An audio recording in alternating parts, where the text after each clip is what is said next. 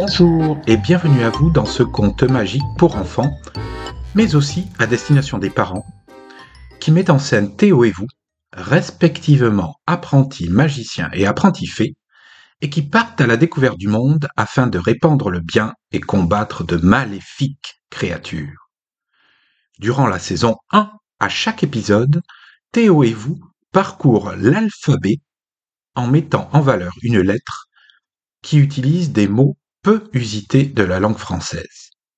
Durant la saison 2, à chaque épisode, Théo et vous visitent un pays afin de le libérer de forces maléfiques. Durant la saison 3, Théo et vous auront l'occasion de monter leur propre école de magie. Intéressés? Allons-y Nous vous présentons le premier épisode de cette saison 1, mettant en scène deux enfants, Théo et vous, respectivement apprenti lutin et apprenti fée. Pour ce premier épisode, l'emploi volontaire de mots peu usités, voire oubliés et, commençant par la lettre A, perdu ça et là dans le texte, nous montre la richesse de notre langue. Vous trouverez aussi quelques références musicales si vous prêtez bien l'oreille. Il était une fois, dans la ville de Séoul, une petite fille nommée Vous qui rêvait de devenir une fée. Elle passait toutes ses journées à s'entraîner à voler et à lancer des sorts magiques dans les parcs de la ville. Les toboggans s'allongeaient à l'infini, les bacs à sable se remplissaient d'eau, les amoureux se rassemblaient sur les bancs publics sous les coups de sa baguette magique. Seul hic, les murs en briques se transformer en décoration atypique, agrémentée de caractères diacritiques. Elle pouvait rester là, debout, vous comprenez, à admirer ses œuvres prolifiques. Un jour, alors qu'elle se promenait dans les jardins du palais Gyeongbokgung, Vo rencontra une vieille fée dotée d'une alacrité certaine. Elle lui offrit une baguette magique super tradition avec quatre graines de sésame incrustées dans sa partie supérieure.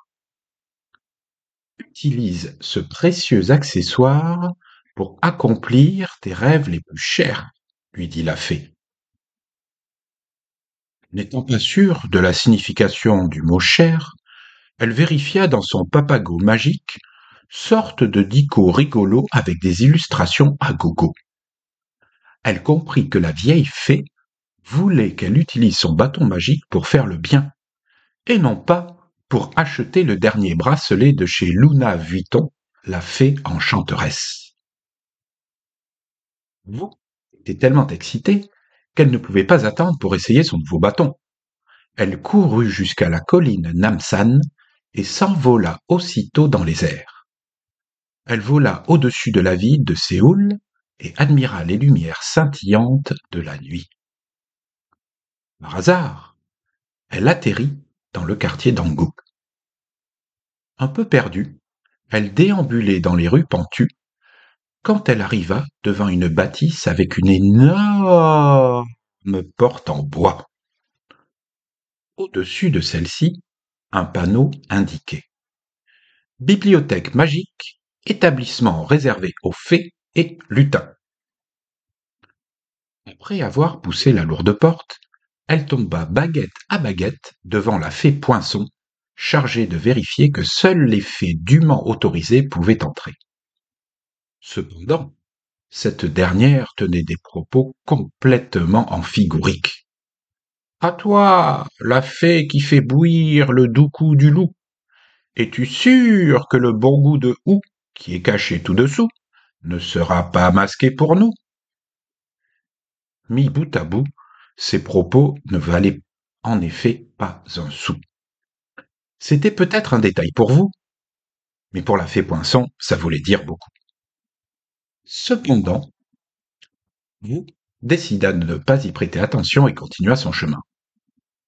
Après tout, quel fou, à part probablement un pou tout mou ayant avalé un chou, pourrait comprendre ce que débitait la fée Poinçon. Pénétra alors dans la bibliothèque magique où des fées et des lutins abluaient des manuscrits. Elle tomba bâton à nez avec Théo, un jeune lutin fraîchement recruté qui lui raconta son histoire. Théo était originaire des montagnes de Séoul. Depuis toujours, il avait rêvé de devenir un grand magicien comme son papa et sa maman. Pour cela, il avait décidé de quitter sa petite ville de montagne pour aller étudier dans la grande ville de Séoul.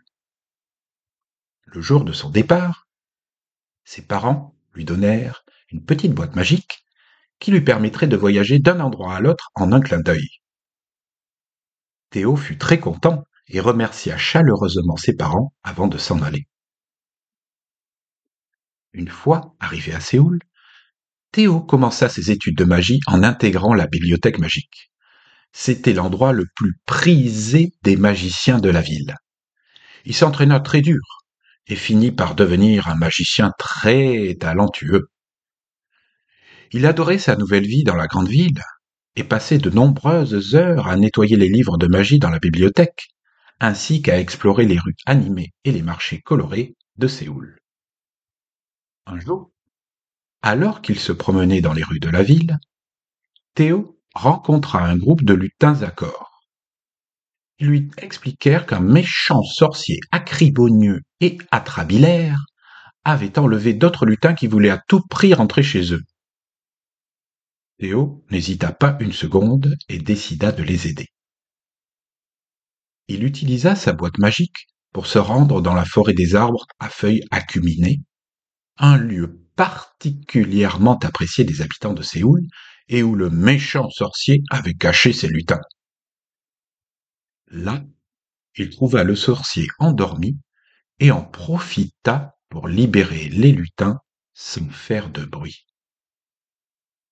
Les lutins remercièrent chaleureusement Théo et voulurent lui offrir une récompense pour sa bravoure. Théo refusa poliment et leur dit qu'il était simplement heureux de les avoir aidés. Rendre service à ses amis lutins était tout ce qui lui importait. De retour à Séoul, Théo raconta son aventure à ses amis lutins et devint rapidement célèbre dans toute la ville. Sa réputation de héros lui valut même une invitation au palais du roi des lutins, qui le félicita pour son courage et lui offrit une place de choix dans sa cour. Théo accepta avec plaisir, et, à l'issue du Congrès international des lutins, le CIL, il fut élu en un clin d'œil MVP, magicien vraiment particulier, un statut que tous ses partenaires pouvaient maintenant lui envier. Et c'est ainsi que Théo, l'apprenti magicien, réalisa son grand rêve de devenir un grand lutin.